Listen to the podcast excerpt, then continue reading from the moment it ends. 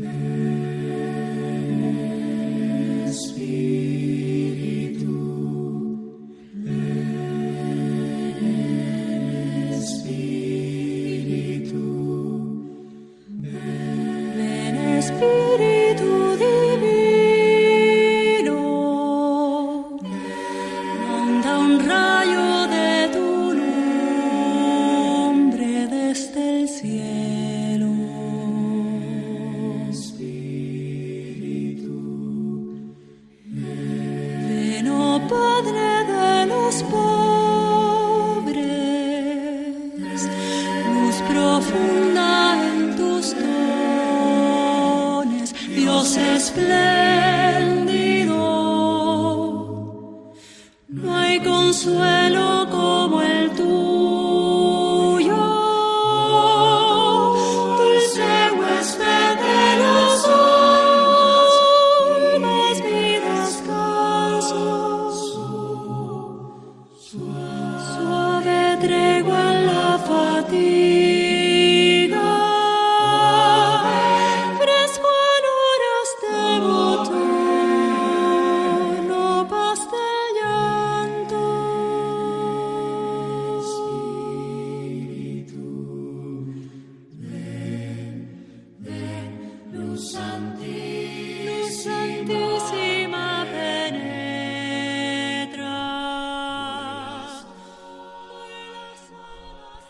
Queridos amigos de Radio María, hola a todos.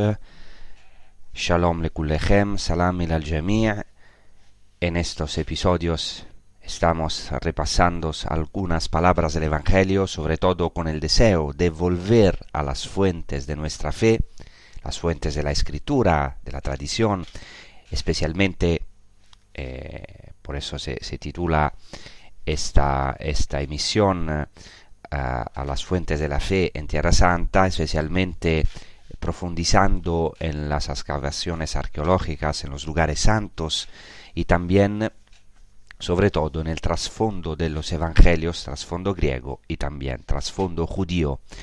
En los últimos episodios hemos tratado el Sermón de la Montaña, este maravilloso discurso programático inicial que Jesucristo proclama en el Monte de las Bienaventuranzas, evidentemente no he podido comentar todo el Sermón de la Montaña porque un año no sería tiempo suficiente para comentarlo, pero ya me he detenido en este discurso de la montaña en algunos episodios y espero que sea suficiente.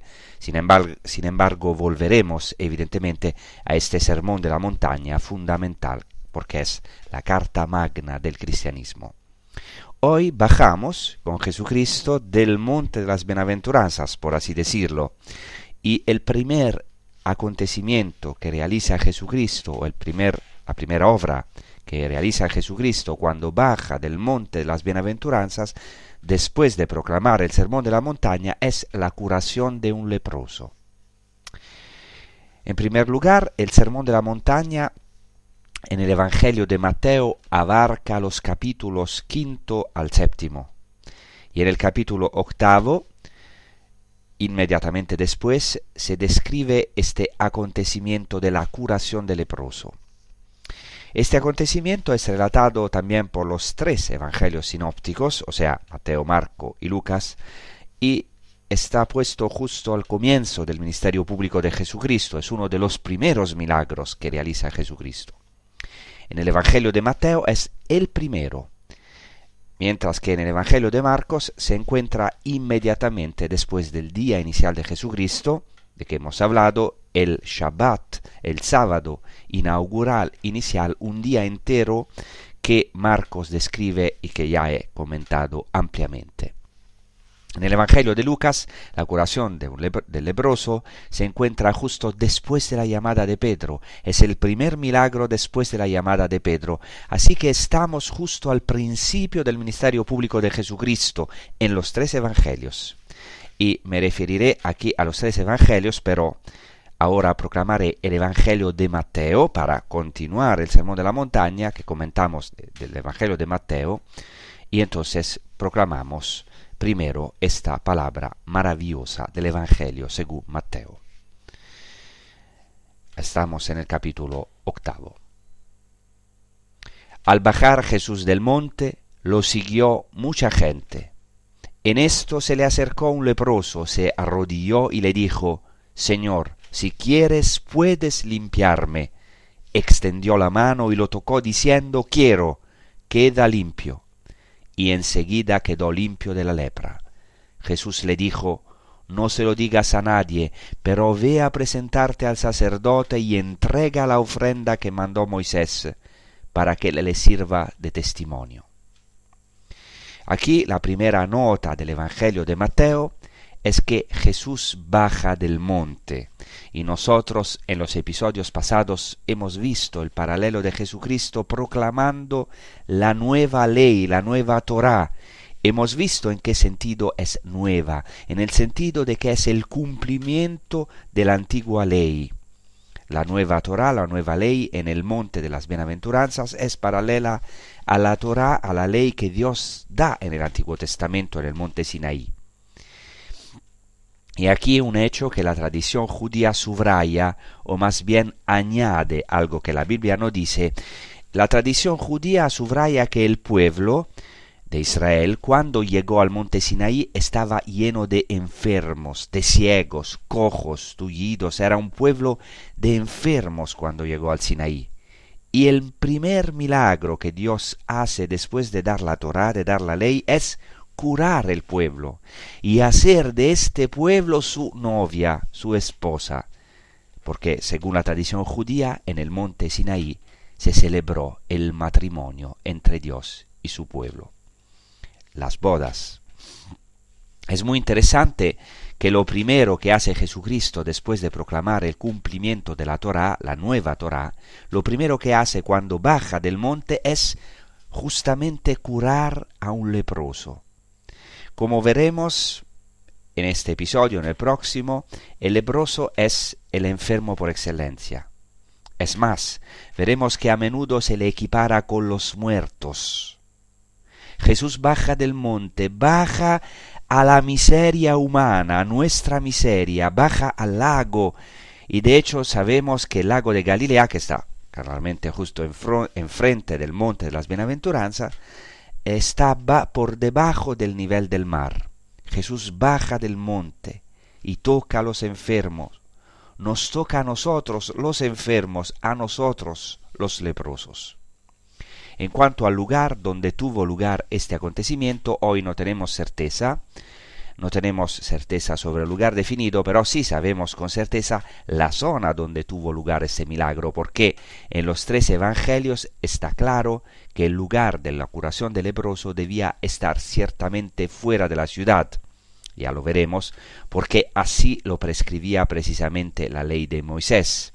Los leprosos tenían que vivir fuera de la ciudad, tenían que mantenerse alejados de la ciudad. Pero si nos atenemos a los tres evangelios sinópticos, es decir, Mateo, Marcos y Lucas, vemos que el lugar debe estar entre las laderas del monte de las bienaventuranzas y Cafarnaún. Porque, por ejemplo, en Mateo, Mateo 8.5, inmediatamente después de la curación del leproso, se dice que Jesús entra en Cafarnaún, y así también en Marcos. Y es muy interesante que hay hoy se puede ver todavía, hay una cueva en Tabga justo debajo del monte de las Bienaventuranzas frente al lago que se llama Cueva de las Bienaventuranzas o Cueva del Leproso, donde hay una pequeña capilla encima.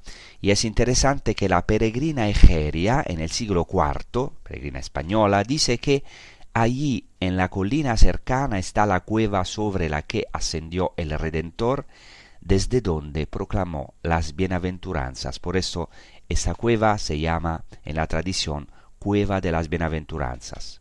De hecho, esta cueva está en las laderas del Monte de las Bienaventuranzas y Egeria dice que Jesús proclamó las bienaventuranzas o el sermón de la montaña sobre esta cueva, en el territorio sobre esta cueva. Y hay también una tradición interesante. Hay dos peregrinos a Tierra Santa, Teodorico y Focas, en 1172 y 1177, y estos dos peregrinos, entonces medievales, atestiguan que en su época, así que estamos en el siglo XII, estos dos peregrinos atestiguan que en su época se creía que la curación del leproso había tenido lugar en Tabga, justo donde se encuentra esta gruta. Hay que pensar que la gruta era un lugar ideal para vivir, porque las grutas son cálidas en invierno y frescas en verano. Era el lugar ideal para vivir fuera de una zona urbanizada. Ciertamente los leprosos vivían en cuevas. De hecho, hay varias cuevas y en particular esta gruta que donde se recuerda que los peregrinos también algunas veces visitan, donde se recuerda también esta curación del leproso. Ahora es interesante que justo al lado de esta gruta está una de las siete fuentes. Tabga, el nombre de Tabga, donde está la multiplicación, el, santuario de la multiplicación de los panes y también el lugar del primado de Pedro, de la aparición de Jesucristo resucitado, Tabga, es el nombre mal pronunciado de, del término griego. Heptapegon quiere decir siete fuentes. ¿Por qué? Porque, porque en esta zona de Tabga, donde también tuvo lugar la multiplicación de los panes y de los peces, no era una zona habitada, era una zona desierta, dice el Evangelio, pero no en el sentido de desierto, sino deshabitada. Sabemos que en esta zona no había centros habitados y estaban siete mananciales. Uno de estos siete se llama en árabe, en árabe el manantial o la fuente de Ayub. En árabe Ayub quiere decir Job, la fuente de Job. Es decir, los musulmanes creen que en este manantial se lavó Job el leproso. Ustedes saben que probablemente Job en el Antiguo Testamento era leproso, tenía una enfermedad de la piel, muy probablemente la lepra. Así que algunos se preguntan cómo surgió esta tradición en, en, en, eh, en, el Islam de una gruta de, o de un gruta o una fuente de Job. Porque sabemos que Job, según la Biblia, no era de esta zona. Se dice que venía de la tierra de Uz, que está en el territorio de Edom, o sea, un luego eh, el desierto del Negev o, en la Jordania del sur, o incluso más al sur. Probablemente los árabes musulmanes y drusos también confundieron las dos tradiciones. Es decir, eh, la del leproso curado por Jesús, que muy probablemente necesitaba manantiales cercanos para lavarse y calmar su sufrimiento, y donde precisamente se encuentran estas cuevas, y esta cueva en particular, la atribuyeron a Job, lo que en realidad, o sea, los musulmanes y los drusos atribuyeron a Job lo que en realidad era quizás una tradición cristiana de la curación del leproso.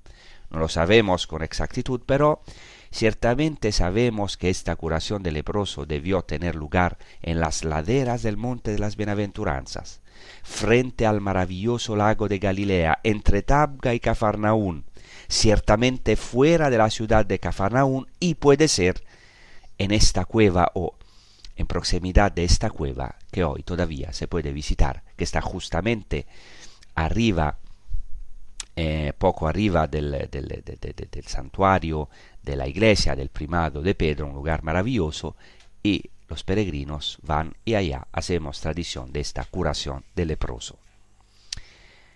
Dicho esto, profundicemos en el Evangelio, donde se dice que Jesús bajó del monte y literalmente en griego se dice que muchas multitudes le seguían. Muchas multitudes. Es decir, un pueblo. Es el pueblo de Dios, el pueblo de los discípulos y las muchas multitudes que habían escuchado el sermón de la montaña. Se puede ver aquí como hay un vínculo, un estrecho vínculo entre la predicación, el anuncio de una parte, y la señal, la curación de otra. Las dos cosas están vinculadas. Además, hay un contraste muy fuerte entre las grandes multitudes y el leproso que está solo, que está alejano de este pueblo, de estas multitudes. De hecho, para entrar inmediatamente en este Evangelio, quiero decir que lo que caracteriza, o una de las cosas que caracterizan al leproso es la soledad. El leproso está totalmente solo, está excluido de la comunidad. Este es un tema también muy actual. Eh, hace algunos años que en Inglaterra han creado o, o querían crear un ministerio de la soledad, igual que hay un ministerio de asuntos exteriores, ministerio de trabajo también, quieren hacer un ministerio de la soledad porque están muy preocupados. La gente está cada vez más sola. En Inglaterra han calculado nueve millones de solitarios, de singles. Aquí el leproso es realmente el solitario por excelencia, es una imagen del hombre, de cada uno de nosotros.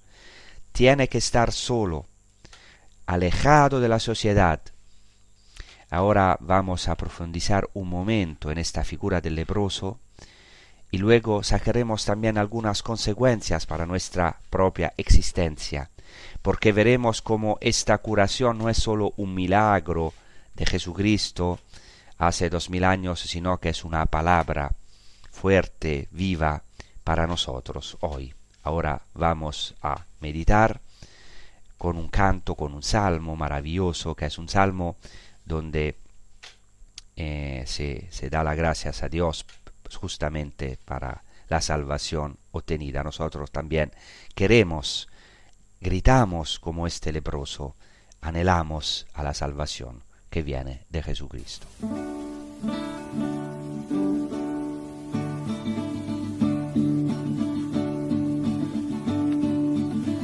Quiero cantar, a ti quiero cantar. Despierta despierta, gloria mía.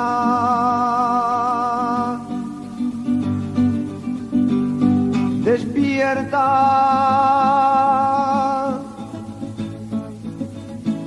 Arpa y cítara.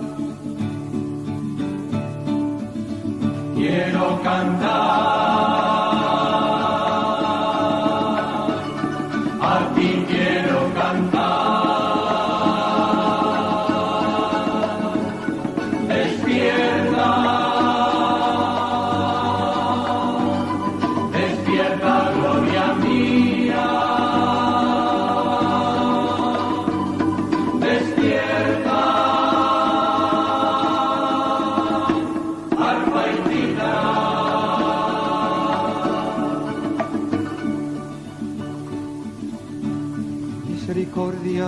Dios mío, misericordia. Que mi alma se refugia en ti. Me refugio a la sombra de tus alas hasta que pase el peligro.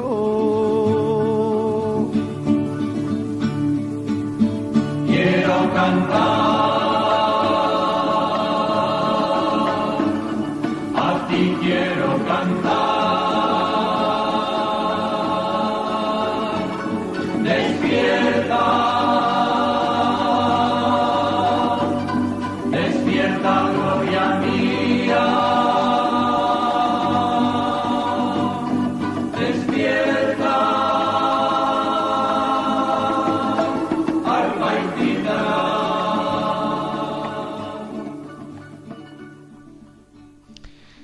Según el libro de Levítico, en el capítulo 13, el leproso que afectado de llagas tiene que vestir vestiduras desgarradas.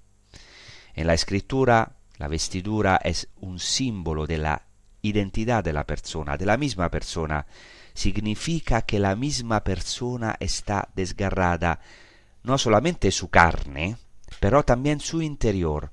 Por eso vestirá vestiduras desgarradas, dice el libro de Levítico.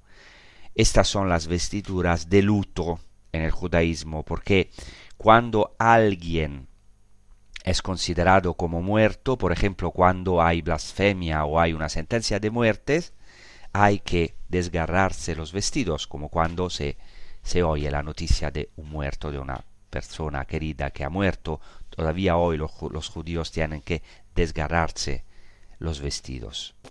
A lo mejor os acordáis cuando Jesús, cuando Jesucristo es sentenciado a muerte, el sumo sacerdote rasga sus vestiduras. O incluso en caso de luto, hoy en día en los funerales judíos tienen que rasgar sus vestiduras, por lo menos un poco, en el momento del luto. Sigamos pues con la lectura del libro de Levítico al capítulo 13. El leproso afectado de llagas llevará las vestiduras rasgadas y la cabeza descubierta, velada hasta el labio superior, e irá gritando impuro, impuro. Será impuro mientras dure en él el mal. Será impuro, estará solo, habitará fuera del campamento. Hasta aquí el libro de Levítico. En el judaísmo principalmente tres cosas hacen a uno impuro. La sangre, la muerte y la lepra. El contacto con los muertos está prohibido en el judaísmo, en el Antiguo Testamento, y también, especialmente, claramente, el contacto con los leprosos. O sea, los leprosos son como muertos. En el libro de los números, en el capítulo 5, Dios le ordena a Moisés, ordena a los israelitas que expulsen del campamento a todo leproso, a todo enfermo de gonorrea y a todo impuro a causa de un muerto. Así que vamos a echar un vistazo rápido a los leprosos en el Antiguo Testamento. Hay varios casos de lepra en el Antiguo Testamento. Antes de todo, en el libro del Éxodo, Moisés eh, cuando uh, Dios llama a Moisés, Dios realiza un milagro para mostrarle su poder. Y así Moisés se mete la mano en el pecho y le sale lepra, y luego la vuelve a meter y se cura. Incluso los egipcios son afligidos con plagas de lepra. En números 12, Miriam, la María del Antiguo Testamento, Miriam murmura contra Moisés porque había tomado como esposa una mujer etíope y por esta razón Miriam murmura contra aquel a quien Dios había puesto como líder del pueblo, y por esto ella es golpeada con lepra y es curada por intercesión de Moisés. Y Moisés ora por Miriam, intercede por ella, diciendo que no sea como la mortinata que al salir del vientre de su madre ya tiene la mitad de la carne gastada. Ahí se ve la asociación entre el aborto, entre el mortinato y el leproso, entre el muerto y el leproso. Jesucristo se manifiesta entonces como el nuevo Moisés, no sólo porque intercede por el leproso, sino que él mismo cura a este leproso. Entonces es el nuevo Moisés, pero también es más que Moisés. Luego está en el Antiguo Testamento el importantísimo acontecimiento de la curación de un pagano, Naaman el sirio, que es curado gracias a la palabra de Eliseo, que le ordena sumergirse siete veces en el Jordán. Y como sabemos, esto es una prefiguración del bautismo para nosotros los cristianos. Naaman el sirio se sumerge siete veces después de la primera reticencia y gracias a la obediencia a la palabra de Eliseo, Naaman es curado. Aquí Jesucristo se manifiesta como el nuevo Eliseo. Es muy interesante que el nombre Jesús en hebreo, Yeshua, es muy parecido al nombre Eliseo, Elisha, porque Yeshua, Jesús significa el Señor salva, mientras que Elisha significa Dios salva. Y el propio Jesús se refiere a Eliseo en Lucas, al capítulo cuarto, Jesucristo menciona precisamente el hecho de que a Naamán el sirio, a este pagano, fue enviado como una gracia el profeta Eliseo para curarlo. Entonces Jesucristo es el cumplimiento de Moisés, hemos visto, y también el cumplimiento del profeta, el nuevo Eliseo, porque no por casualidad, con su palabra cura a un leproso y también resucitará a un muerto como hizo Eliseo. Hay un paralelismo entre la curación del leproso y la resurrección, porque hemos dicho que el leproso era considerado como un muerto. Luego en el segundo libro de los reyes, al capítulo quinto, el siervo de Eliseo cae enfermo de lepra, el siervo de Eliseo que se llama Gecazi, porque quisiera una recompensa por este milagro que hizo Eliseo, y obtiene una recompensa, y así cae enfermo de la misma enfermedad que Naamán el sirio, porque no hizo como el profeta, porque el profeta curó a Naamán, que era un hombre rico, un jefe del ejército sirio, lo curó gratuitamente, que casi quiere tener una recompensa. Luego, en el Antiguo Testamento hay otros enfermos, como por ejemplo en el segundo libro de los reyes, el rey Azarías eh, cae enfermo de lepra porque no quita los lugares altos, es decir, los lugares donde los israelíes hacían, los judíos hacían idolatría, entonces el rey Azarías favorece la idolatría y además usurpa el sacerdocio, lo cual está prohibido para un rey. Luego tenemos el caso de Job, del justo doliente que cae enfermo de lepra, y en el libro de las lamentaciones también hay un texto que quisiera citar, que es menos conocido, que habla de los habitantes de Jerusalén condenados a la destrucción y al exilio, la ciudad de Jerusalén está destruida a causa de sus pecados, y así se dice en Lamentaciones al capítulo cuarto, fue por los pecados de sus profetas, por las iniquidades de sus sacerdotes, que derramaron en medio de ella, de Jerusalén, la sangre de los justos. Vagaban como ciegos por las calles empapadas de sangre, y sus vestidos ni siquiera podían tocarse. Apártate, impuro, gritaban por ellos, apártate, no toques.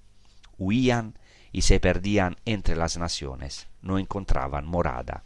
O sea que aquí se presenta a los habitantes de Jerusalén como enfermos de lepra a causa de sus pecados.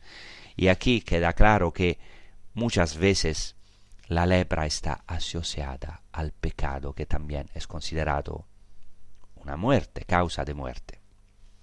Luego hay un texto muy muy interesante al que me referiré a lo largo de, de, este episodio, también del próximo, que es Isaías 53, el siervo sufriente del Señor, el siervo de Adonai.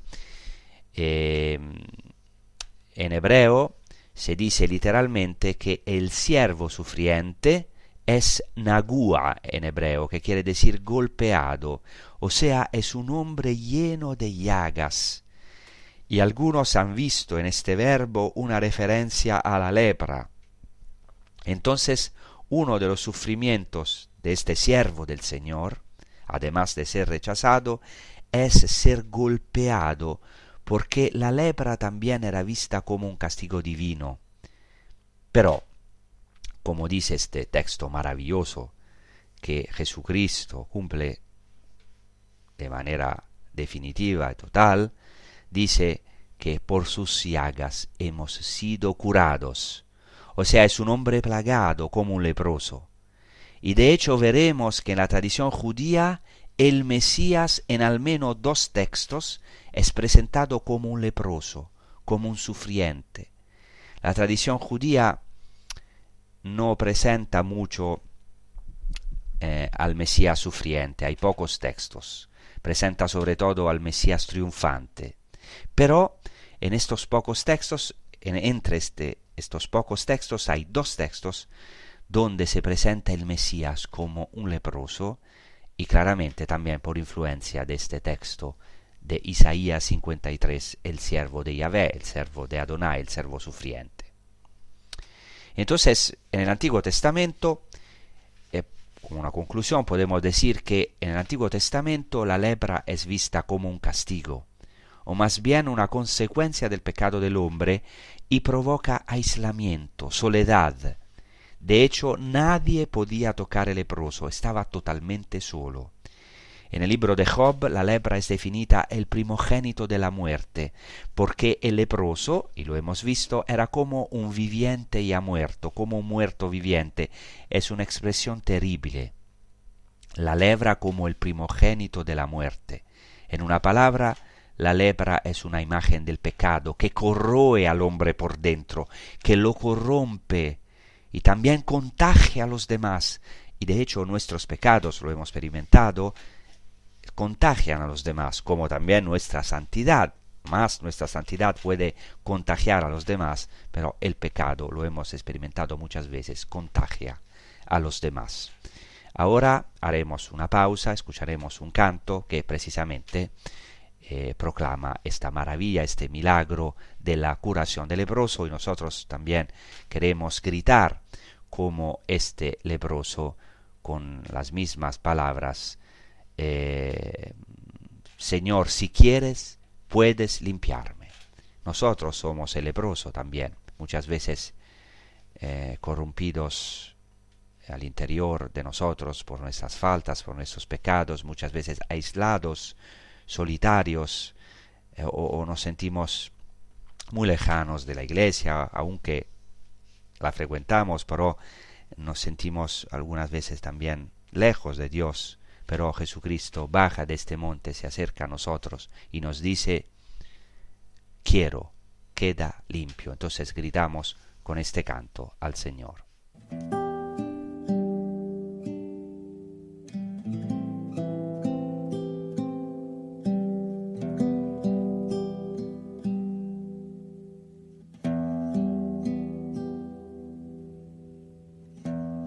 Estando Jesús presente.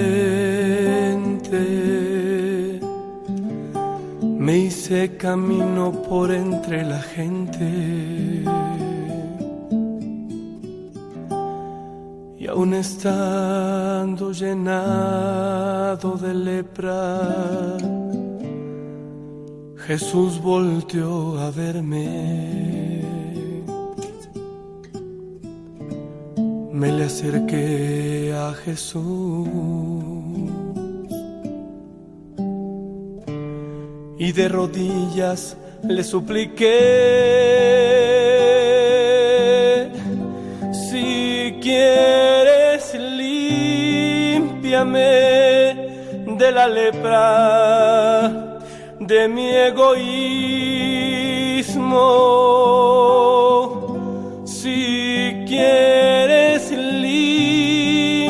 de la lepra de mi codicia. Si quieres, límpiame de mi pecado que me mata, Señor, no me deja vivir.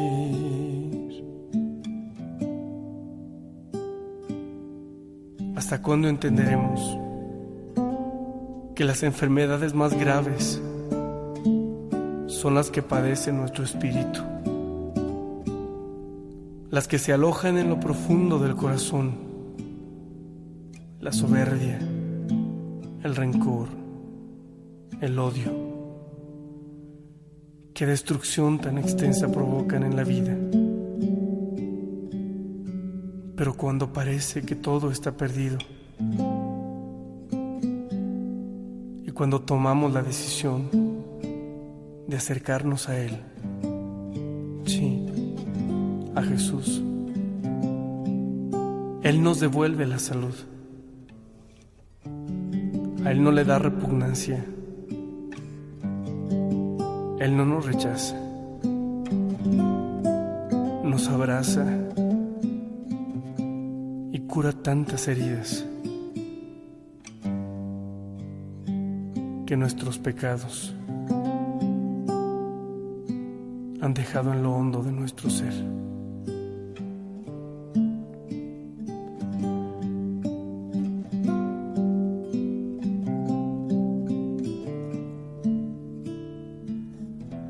Estando Jesús presente hice camino por entre la gente. Y aún estando llenado de lepra, Jesús volteó a verme. Me le acerqué a Jesús y de rodillas le supliqué. Si quieres, límpiame de la lepra de mi soberbia. Si quieres, límpiame de la lepra de mi soledad. Si quieres, límpiame de mi pecado que me mata, Señor, no me deja vivir. Se compadeció y extendió su mano y me dijo,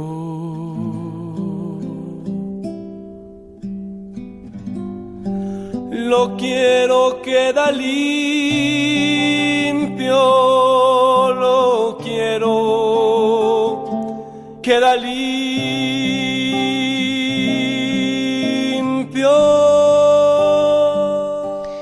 Entonces espero que esta palabra sea de esperanza para todos nosotros, sea cual sea nuestra enfermedad, incluso si estamos en este nivel de lepra, es decir, algunas veces sentimos que perdemos la vida, que somos como muertos, que nos corrompemos, nos encontramos solos. Es una experiencia dolorosa que en cierta medida todos tenemos en algunos momentos de nuestra vida. El Mesías no viene a salvarnos desde arriba, sino que él mismo baja y podemos decir se hace leproso. Y fijaos, esta idea está en la tradición judía. Como hemos dicho, en la tradición judía hay dos, textos, textos donde el Mesías es un leproso. Y todavía estos textos son leídos, estudiados, escudriñados por los judíos. Y nosotros sabemos que Jesucristo mismo se hizo leproso. Por eso al final de este maravilloso Evangelio, según el Evangelio de Mateo, se dice que, eh, que Jesucristo toca el leproso. Esto es una cosa impresionante. Jesucristo extendió la mano y lo tocó, diciendo, quiero, queda limpio. O sea, no lo cura desde lejos, sino que quiere tocar al leproso. Estaba prohibido según el Antiguo Testamento. Solo Jesucristo puede tocar ese leproso porque Él es Dios, es el Dios viviente, que tiene este poder de tocar el leproso y de sanarlo. Pero aquí hay algo de muy profundo. O sea, Jesucristo no tiene asco, podemos decir así, de tocar nuestras enfermedades, nuestras muertes, donde nadie puede tocarnos o nadie puede entrar o tenemos miedo que entre o, o, o, o muchos se alejan de nuestras llagas, Jesucristo toca nuestra miseria. Y esto es importantísimo en nuestra vida. Jesucristo mismo se, se hace leproso porque toca el leproso. Y no solamente, aún más, en la cruz, Cristo fue plagado, golpeado, lleno totalmente de llagas, como un leproso. Pero, como subraya esta palabra maravillosa del servo sufriente de Isaías y la epístola de Pedro, citando justamente ese texto de Isaías, por sus llagas hemos sido curados. Hemos sido curados por las llagas de Cristo, por su costado, por su herida de la que brotó este torrente de sangre y de agua, este torrente de purificación. Los leprosos tenían un largo ritual de purificación, por eso Jesucristo ordena a este a este leproso después de la curación de mostrarse al sacerdote. Los leprosos tenían que mostrarse al sacerdote cuando estaban curados y hacer un largo ritual de purificación y tenían que ser rociados con agua y sangre. Y esta aspersión para nosotros tuvo lugar en la cruz de Cristo. Entonces hoy estamos llamados a mirar, a mirar a las llagas de Cristo, a su santa pasión. Dice San Agustín que la mejor penitencia que podemos hacer, ciertamente sin menoscabo de la necesidad de todas las demás obras que Dios nos inspira y nos da fuerzas para hacer, pero la mejor penitencia que podemos hacer, dice San Agustín, es la meditación sobre la pasión de Cristo, es decir, hoy fijar nuestros ojos en estas heridas de Cristo, en Cristo descendiendo del monte, como a decir descendiendo del cielo para nosotros, y hicimos un paralelismo entre el monte de las bienaventuranzas y el monte Sinaí, y mientras que en el Antiguo Testamento está escrito que nadie podía tocar las laderas del monte excepto Moisés, porque si no moría, aquí Dios baja y él mismo toca antes nadie podía tocar el monte santo, el monte Sinaí, donde Dios se manifestaba. Ahora Dios mismo toca, toca al intocable, al que nadie podía tocar. Toca al leproso. O sea, nos toca a nosotros. No hay enfermedad, no hay pecado que Jesucristo no pueda curar.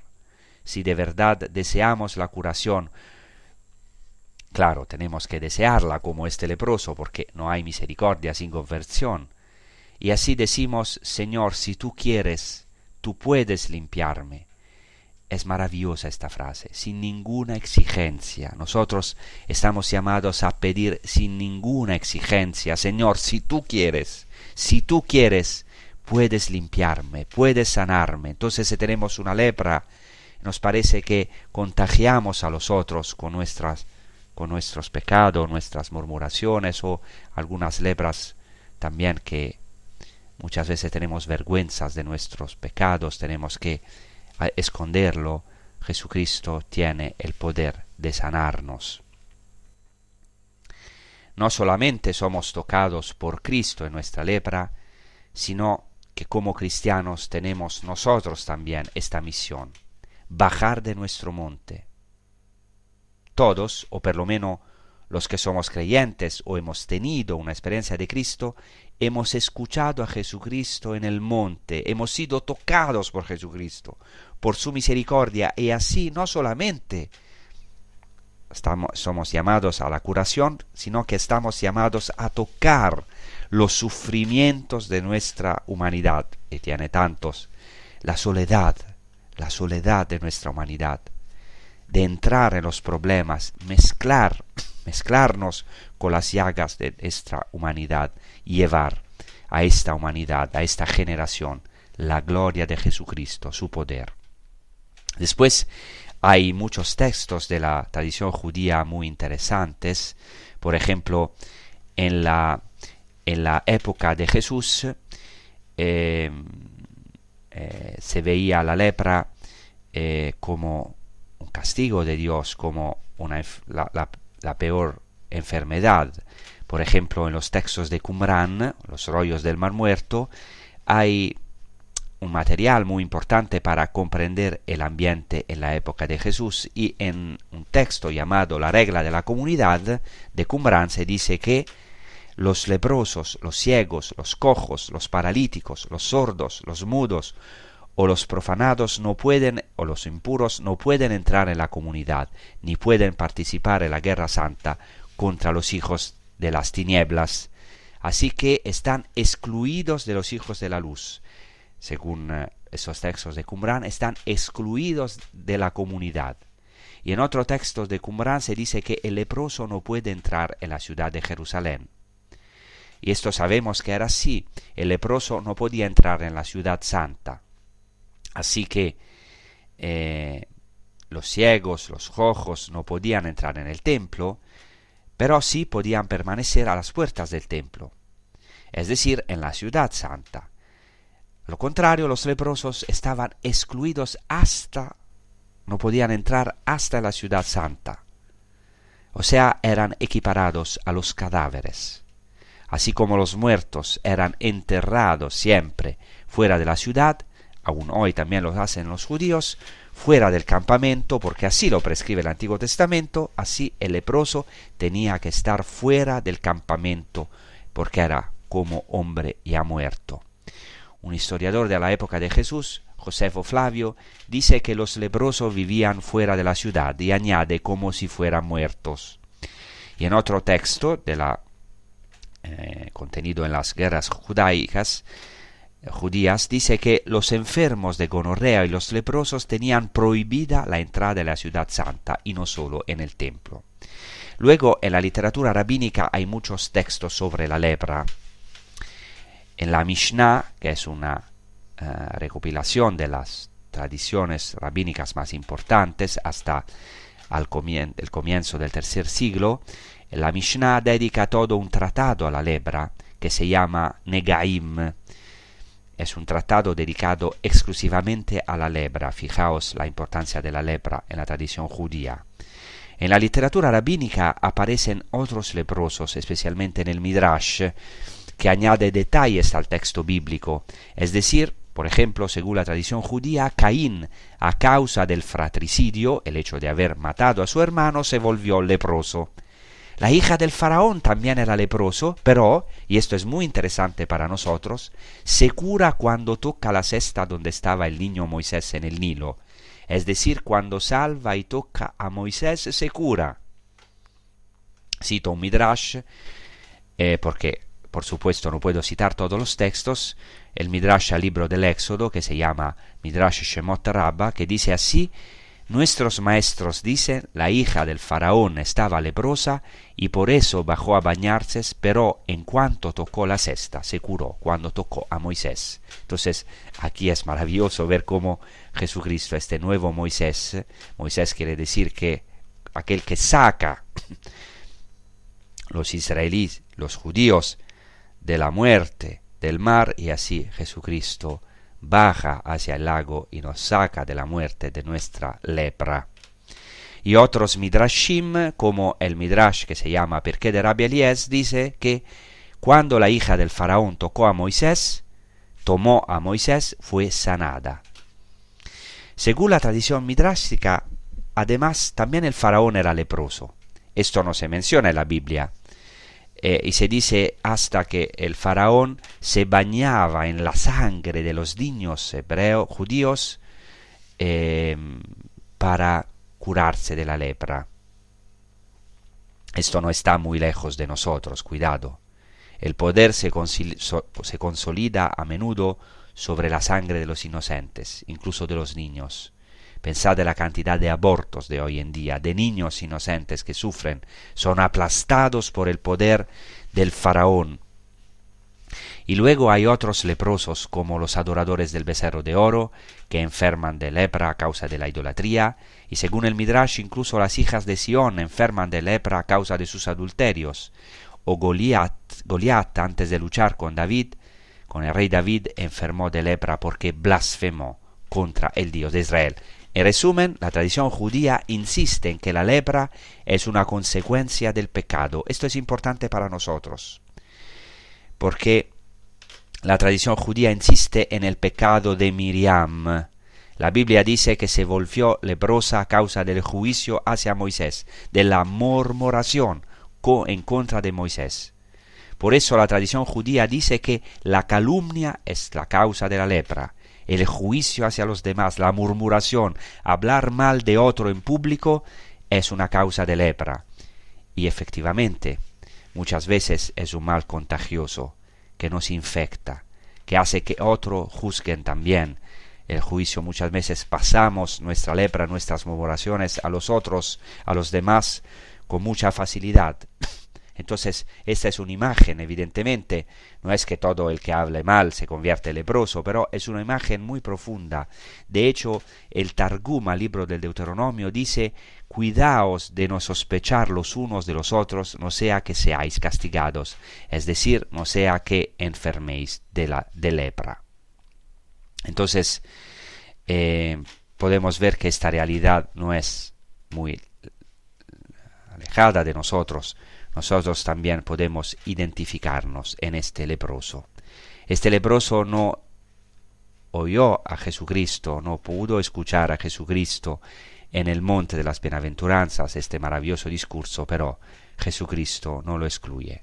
Y entonces baja con todo un pueblo del monte de, monte de las bienaventuranzas y, y, y va hacia este leproso. Entonces, hoy queremos al final de este episodio contemplar a Jesucristo bajando del monte y bajando hasta nuestra pobreza y tocándonos. Jesucristo quiere tocarnos y nosotros podemos tocarlo en la fe.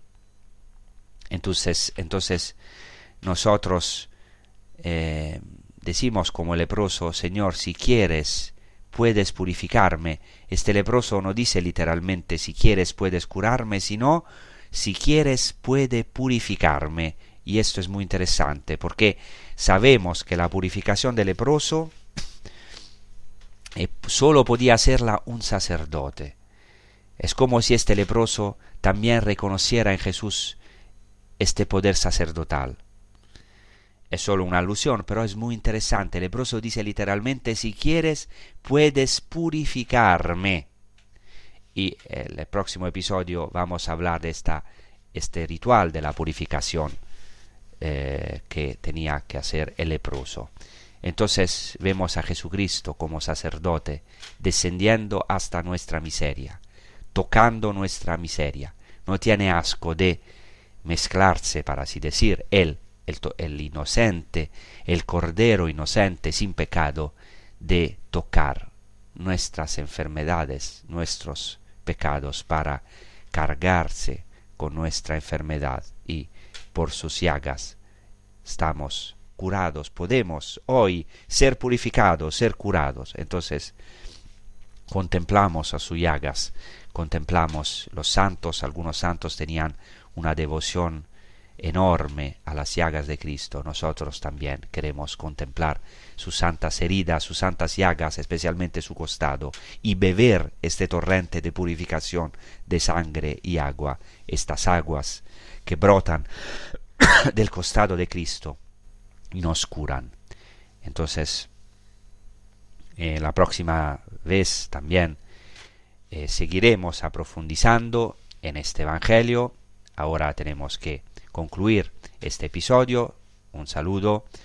Eh, os pido de rezar por Tierra Santa, como dice el Salmo, eh, Shalom Yerushalayim, pedid la paz para Jerusalén. Muchas gracias y una buena prosecución con los programas de Radio María. Muchas gracias.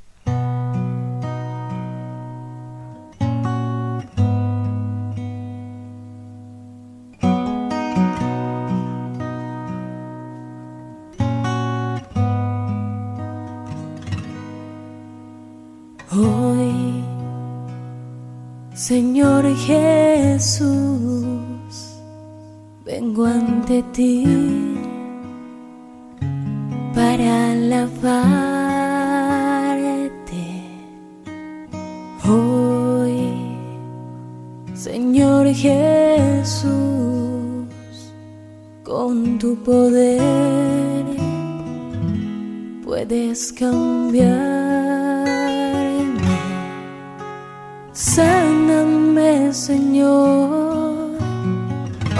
quiero vivir. Dame tu amor. Sin ti no puedo ser feliz. Sáname, Señor. Líbrame del mal. Toca el corazón para alcanzar la santidad.